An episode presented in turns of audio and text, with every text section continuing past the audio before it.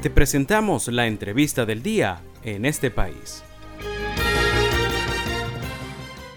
Y a esta hora de la tarde tenemos el gusto de tener como invitado acá en el programa en este país a Wilfredo Páez, el es presidente de la Fundación Emprendedores Solidarios. Y vamos a estar conversando el día de hoy debido a que se cumplen 20 años de esta iniciativa social. Buenas tardes, Wilfredo, bienvenido en este país. Buenas tardes, Valentina. Buenas tardes para todo el equipo de este prestigioso programa.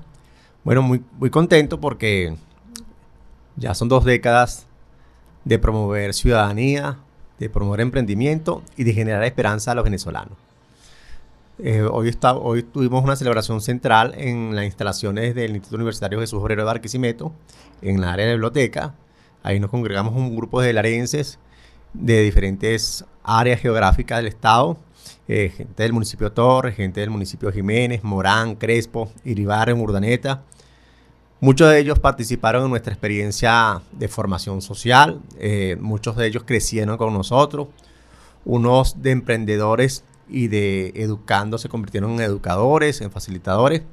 Bueno, eh, un poco de enaltecer el trabajo de todos ellos, no es un trabajo mío, yo soy uno de los promotores, pero un trabajo y un esfuerzo de una familia que cree que es necesario el tema de la asociatividad que es importantísimo el tema de generar espacios de participación y donde es importante que en un país donde hay tanta juventud que cree que no hay desesperanza, no hay un país de oportunidades. Es un país de oportunidades y nosotros somos parte de esas oportunidades. Bueno, eso es lo que es, parte de la celebración de la Fundación Emprendedores Solidarios. Wilfredo, precisamente, ¿cuáles han sido los retos en estas dos décadas tejiendo redes de ciudadanos y cómo has visto tú la evolución de esos emprendedores y de ustedes como organización, cómo han ido evolucionando a lo largo de este tiempo? Bueno, mira, nosotros inicialmente, la primera jornada que nosotros hicimos, la hicimos en mayo de 1997 en la parroquia Montes en una comunidad que se llama La Vega, que es una comunidad totalmente empoderada. Ahí hicimos una jornada para la tercera edad y para los niños. Yo lo recuerdo con mucho amor, como si fuese ayer. Un primo mío estudiaba, estudiaba medicina y contactó dos médicos. Y bueno, hicimos un primer preámbulo de ensayo. Después hicimos dos, tres veces por año actividades en el municipio Torres. Después la hicimos en Iribarren Después la hicimos en Palavecinos. Un día estábamos en el municipio de Los Guayos, en Carabobo, trabajando con una experiencia. Bueno, y después de ser ese movimiento ciudadano nos convertimos en el 2003 en una asociación civil. A medida que el tiempo avanzó, vimos que nosotros nos dedicamos más a, ayudar, a empoderar, que, que, convertir a la gente en herramientas de trabajo. Bueno, y no ha sido un tema fácil por el tema de que empezamos un momento que el país estaba en crisis. Ya en el 96 el país vivía en crisis, en el 98 había crisis política. Cuando mucha gente decidió migrar, por te lo digo porque cuando yo egresé como licenciado en ciencia política en el año 99, muchos de mis compañeros se fueron y yo me fui también. Y después, este, no, ¿qué hacemos afuera? ¿Qué hacemos o retornamos? Hoy en día son 7 millones de venezolanos y hasta más que están afuera. Nosotros decimos retornar y promover ciudadanía. ¿Cuántas experiencias? Muchas. Desde hace seis años estamos sistematizando este proceso. Te puedo decir que en los últimos tres años hemos formado 476 jóvenes, unos 240 adultos, en oficios, en áreas de formación ciudadana, en el área del tema microempresarial. Y hemos logrado alianzas con muchas organizaciones sociales, incluyendo Medianálisis, que siempre nos ha apoyado, el doctor Andrés Cañizales, que siempre ha sido un, apoyo fundamental de nuestra organización. Pues el reto no es un tema fácil, el reto es construir y seguir generando esperanza. Ese es el reto que tenemos. Ahora nos vamos, este, estamos adecuándonos a, lo que es eh, el tema digital. Eh, hay un proyecto de, empoderamiento en el tema de, de el ciudadano contralor, pero el ciudadano que promueve el gobierno digital.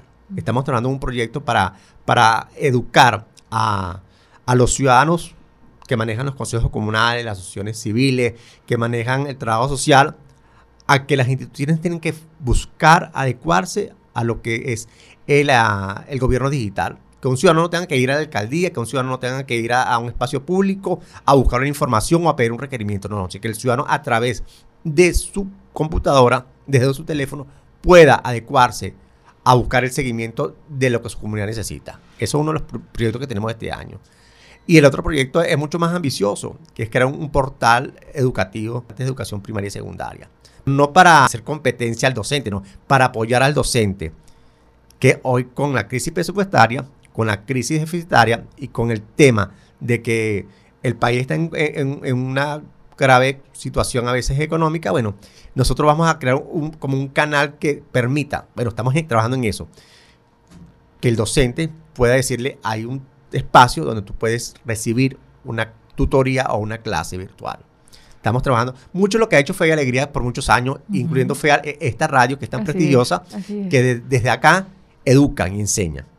Así es, Wilfredo. Sí, bueno, le recordamos a nuestra audiencia que el día de hoy estamos conversando con Wilfredo Páez, el expresidente de la Fundación Emprendedores Solidarios, que pues hacen vida principalmente en el estado de Lara y pues diversas localidades. Wilfredo, sí, en breve tiempo pudieses explicarle a nuestra audiencia cómo funciona la Fundación Emprendedores, porque nos has hablado de que trabajan a distintos niveles, a través de qué programas, cómo llegan a la comunidad, cómo surge este contacto dentro de la asociación. Lo primero es la asociatividad.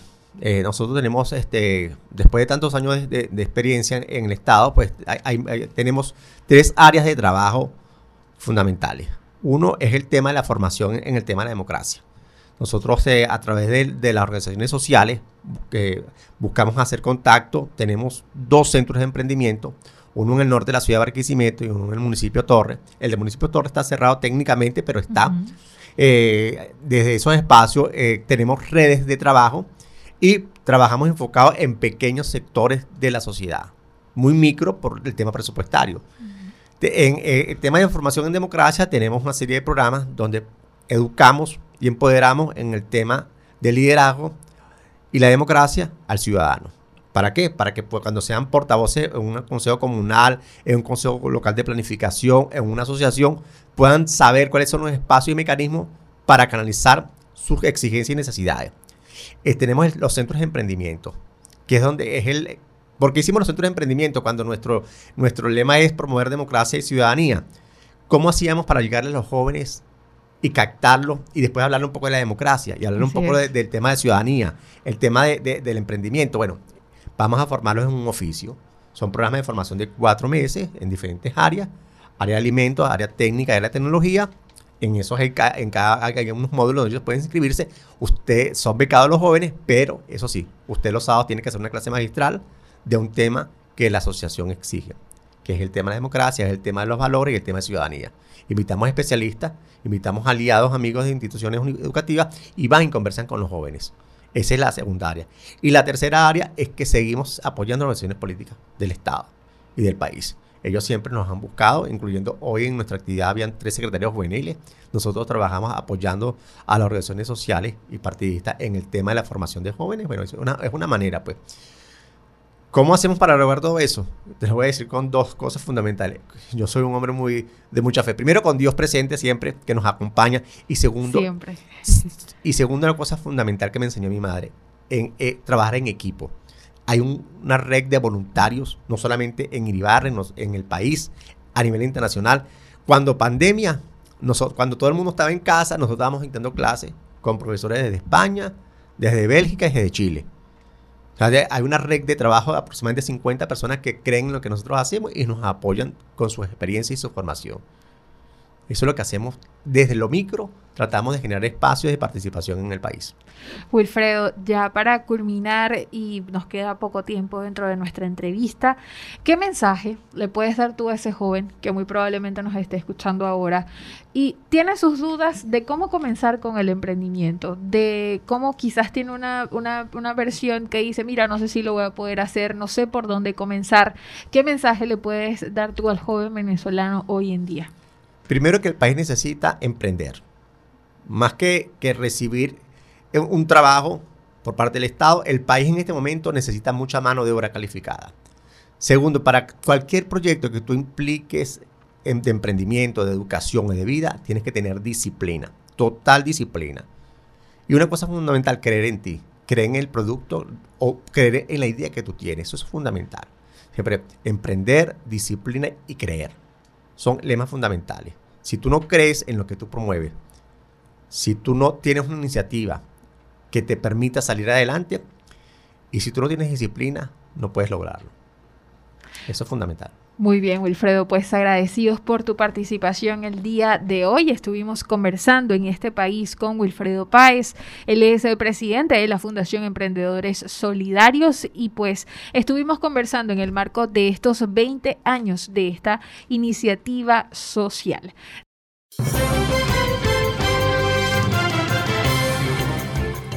Esto fue la entrevista del día en este país. Para conocer más el programa, síguenos en nuestras cuentas en redes sociales. Estamos en Twitter e Instagram como arroba en este país radio y visita nuestra página web www.enestepais.info.